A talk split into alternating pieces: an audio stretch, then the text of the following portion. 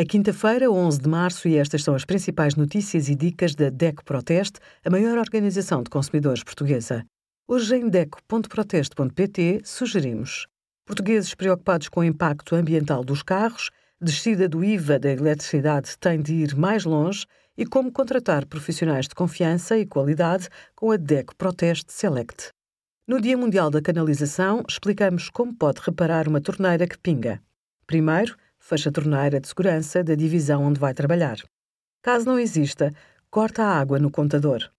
Abra completamente a torneira e espere que a água deixe de correr. Desenrosque a porca do veio.